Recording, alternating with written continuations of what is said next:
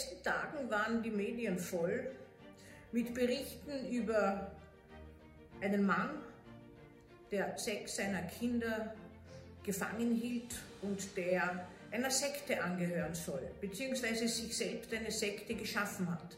Wie kommt dazu? Nun, wer sich eine Sekte sucht oder eine Sekte im Leben braucht, der sucht halt Zugehörigkeit und einen absoluten Wert, nach dem er sich richten kann. Wer in eine Sekte eintritt, gibt sich als Individuum auf, erhält dafür aber eine stabile Gruppenidentität, solange er alles macht, was diese Sekte von ihm verlangt. Das gibt es in manchen Sekten, Massenhochzeiten, Massensuizide und alles, was dagegen verstößt, wird mit strengen Strafen bestraft. Es wird meist eine Schwarzweltwelt gezeichnet. Draußen ist alles böse, alle, die anders denken als wir, sind schlecht oder man könnte auch zu Tode kommen.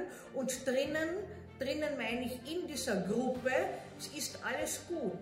Hier sind einige wenige, die wissen, was der Sinn im Leben ist zum Beispiel, worauf man achten muss. Und so dürfte auch dieser Sekten- oder Guru, wie man ihn immer wieder liest, auch darauf geachtet haben, dass die Kinder völlig unter seiner Gewalt stehen. Drastische Strafen mit Schlafen in der Hundehütte oder wenn man in die Umwelt geht, wird man von Geistern, von bösen Geistern äh, heimgeholt und kann sich gar nicht mehr helfen. Das heißt, man wird mit solch einem Angst- und Schreckensszenario befasst, dass man scheinbar freiwillig in dieser Gefangenschaft alles macht, sich selbst aufgibt und nur mehr nach dem Führer sich richtet. Das gibt es auch im politischen System. Aber wenn wir von Sekten sprechen, dann sind das meistens Gruppierungen, die eine sehr straffe Vorgabe haben. Der Kontakt zur Außenwelt, zu Angehörigen wird abgeschnitten.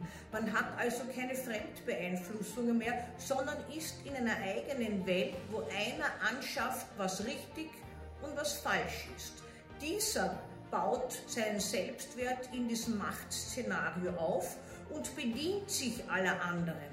Das heißt, er funktionalisiert sie für eigene Bedürfnisse. Auch diese Kinder sollen ja gewissermaßen mehrere Jahre in diesem Schreckensszenario gehaust haben und ich werde immer wieder gefragt, wie hält man das denn aus? Naja, Menschen sind unglaublich anpassungsfähig und in der Gemeinschaft, in der es Sicherheit gibt, hält man etwas sehr lange aus.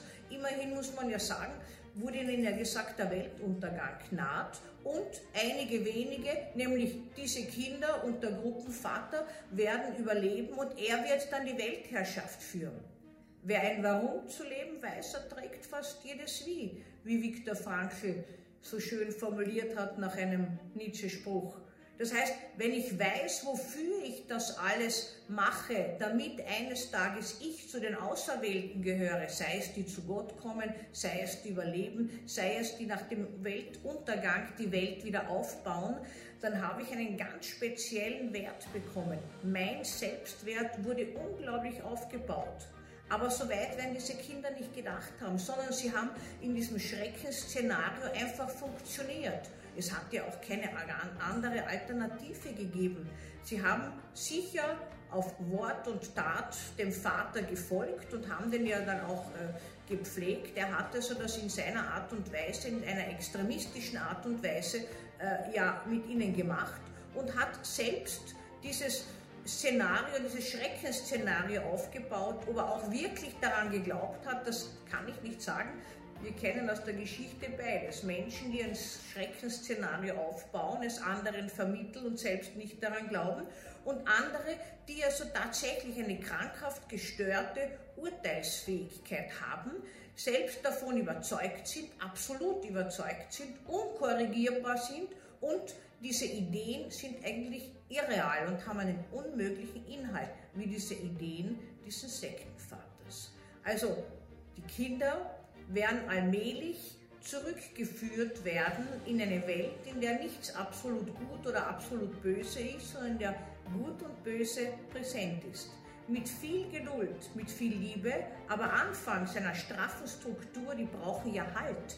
Die haben ja in sich nicht den Halt bekommen, sondern die haben ihn ja vorgegeben, zwangsweise vorgegeben bekommen, werden sie sich jeder für sich und je nach individuellen Möglichkeiten im Leben schrittweise zurechtfinden und auch einen Platz finden.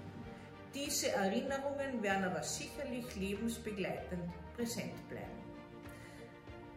Sie können weitere Videos gerne anschauen und bekommen so vielleicht Antwort auf die eine oder andere Frage.